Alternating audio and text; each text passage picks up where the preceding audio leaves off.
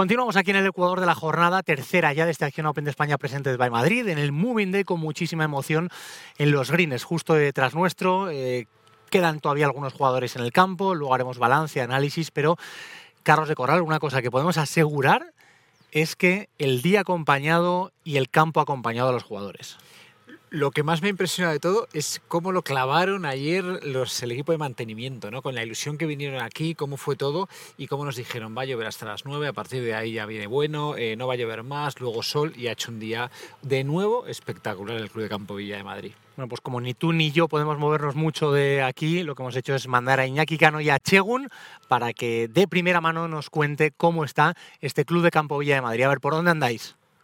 Primera parada para ver cómo está el Vía de Madrid después de esa lluvia desde las 5 hasta las 9. Estamos en el green del hoyo 3 y según la conclusión es que el campo está...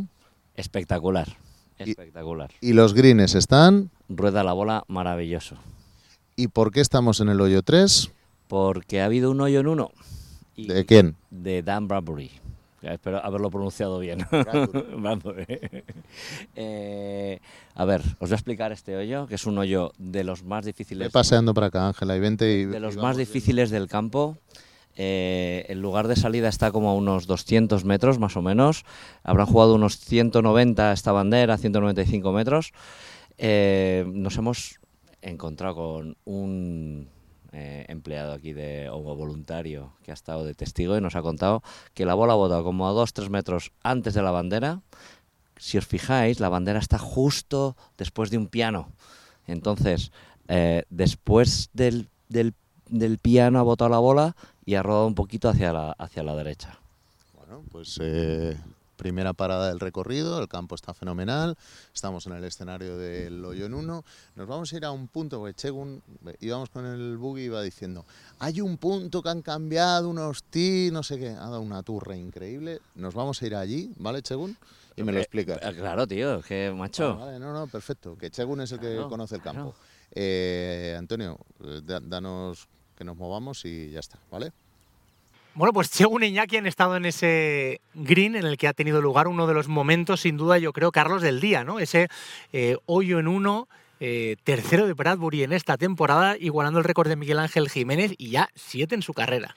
Me ha impactado mucho la conversación porque justo antes de entrar en el directo le digo, bueno, ¿qué? Tú, bueno, he visto el primer año en el Tour Europeo, le digo, ¿qué? Primero hoyo en uno en el Tour y tal, ¿no? Me dice, primero, llevo tres ya. Y digo, no puede ser, si es casi un milagro, ¿no? Creo que recordar que Sebe hizo el primero como después de veintipico temporadas en el circuito, ¿no? O sea que lo que le está pasando a este chico es maravilloso. Ahora no recuerdo Rory, pero tengo la percepción de que su primer hoyo en uno fue bastante reciente, o sea, sí, no, sí, no, sí, no, es que al no, final- no hace tanto. Siempre se ha dicho de todas maneras que los jugadores, que el pobre Bradbury no lo he visto demasiado, o sea que tampoco puedo opinar, que los jugadores que pegan un poco más flojo, que, que- que pegan la bola con menos altura, hacen más hoyos en uno por aquello de que la meten más rodando, ¿no? Que los que tiran eh, de vuelo estilo Sebe o estilo Rory, ¿no? Pero vamos, lo que está claro es que este hombre es un fenómeno y que justo ha ido a hacer hoyo en uno al hoyo más difícil del club de campo. Bueno, Bradbury seguro que volverá muchos años a este club de campo Villa de Madrid, se le da excepcionalmente bien. Y lo cierto es que este año eh, el campo presenta algunas novedades. Y también le hemos pedido a Iñaki y a Chegun que se vayan a otro punto de este escenario para que nos cuenten qué ha cambiado el club de campo Villa de Madrid en relación a otros años. A ver, nos hemos venido a, a un punto que unimos el tee del 5, Cinco, eso es. la salida, La salida del hoyo siete, 7, el el green. green del 4 y el green del 6. Vale, y, ¿Sí? ¿y aquí qué ha pasado? Porque a nuestra espalda aquí hay un tee que no se utiliza. Ángela, mira, nos apartamos para que Ángela pueda... Aquí hay un, un tee que no se utiliza para pros. A ver, os, os explico. El, el tee este es el tee original y en el que se juega normalmente. Entonces, este último año han hecho una obra, a ver si Ángela me puede, me puede enfocar, que es justo aquí. Y son unos 25 metros más, 25-30 metros más de eh, distancia en este hoyo. Claro, normalmente los jugadores desde aquel tee el año pasado tiraban a pasar los bunkers que se ven allá al fondo. Entonces, claro, les quedaba un wedge, un golpecito relativamente sencillo. Entonces, ya con este nuevo tee que está insertado en medio de la salida del tee del 7, eh, lo que hace es que ya entran en juego, tienen que jugar corto, te lo tienes que pensar eh, y ya el hoyo se alarga. Eh, Chegun, hemos paseado por el campo, Sí. esta modificación está muy bien, hemos paseado por el campo después de cómo ha llovido desde las 5 hasta las 9 de la mañana. ¿Cómo has visto el campo? El campo está espectacular, espectacular, vamos. La gente me encantaría que viniesen, que pisasen y lo, y lo, y lo, y lo viesen. Lo que sí que vamos a notar es lo que hemos visto en algunos hoyos, que tiran a green y ya la bola se queda ahí clavada. Vamos a ir a otro green si quieres, según. Nos vamos al 9 y seguimos dando vueltas. Donde, donde quieras. Bueno, pues lo que está claro es que estas novedades también, Carlos, eh, hacen que bueno, el, el recorrido vaya siendo también más atractivo y también hay cierta curiosidad por ver mañana, eh, domingo, dónde van a estar colocadas las banderas, ¿no? Y, y saber si en el 18 va a producirse algo parecido a lo del año pasado, si se va a cortar tanto el hoyo como para que intenten eh, que, que se llegue de Que uno a green. Sí, hoy ya lo han hecho, han adelantado la salida, mañana lo volverán a hacer, por lo visto. Eh, bueno, pues lo que han hecho, y justo avisaron a los jugadores, es que el hoyo 12 lo han llevado para atrás, eh, de esa manera son 20 metros más, y el hoyo 18 lo adelantan para que haya bastante más espectáculo. ¿Sabes qué ha pegado? Son 284 al centro de green, eh, por el libro de medidas. ¿Qué, qué ha pegado Wilcon y Enaber en el 18? ¿Qué ha hecho? Madera 5 y se pasa al green. 284 metros cuesta arriba, quédense con eso. Qué auténtica barbaridad. Bueno, lo que es seguro es que mañana los aficionados van a disfrutar y de qué manera en el 18, pero un punto neurálgico en el que están disfrutando un montón es en el 9, que está aquí a nuestras espaldas. Es un escenario espectacular para ver a los mejores jugadores del mundo eh, en el par 3 y también obviamente pateando eh, con ese golpe de salida. Y ahí es donde hemos querido mandar eh, a Iñaki Cano y a Chegun para que nos cuenten su feeling en ese green del 9.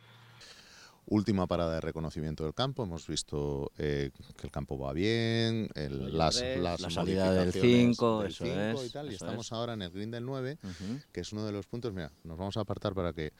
Este es el green del 9, nuestro set está justo ahí encima. Aquí está el Hospitality de Acción a Open de España Presented by Madrid, todo muy bien. Eh, este green, claves de este green, toma. Aparto. ¿Te, te- te apartas? A ver, esta bandera está muy bonita. Hemos visto ya fallos bastante por aquí por la izquierda. Están jugando más o menos en torno a un hierro 8, un hierro 9 eh, los jugadores. Eh, lo que tiene este green es, si os fijáis, es ese piano, pero que lo pillas de manera frontal. Entonces, si la bandera está a la derecha o a la izquierda, como no aciertes bien en la línea, o te quedas arriba o te vas abajo. En este caso, esta es una de las más fáciles, por así decirlo. Eh, nada, nos vamos a ir a nos vamos a ir al hospitality este de accionar. jamoncito de- allí, ¿no? Sí, sí, nos vámonos a la acción aquel. Bueno, Carlos, eh, han currado, ¿eh? Chegun e Iñaki, eh, buen recorrido el que nos han llevado durante, durante este rato. Y tanto, ¿no? Y está claro que el hoyo 9 al final es uno de los sitios más emblemáticos, ¿no? Eh, par 3 precioso, bueno, ya lo hemos visto, eh, lo, lo sabemos, lo conocemos todos, el hoyo 9, pero es uno de los sitios estrella, ¿no? Está tanta gente siempre esperando a los jugadores que es una maravilla.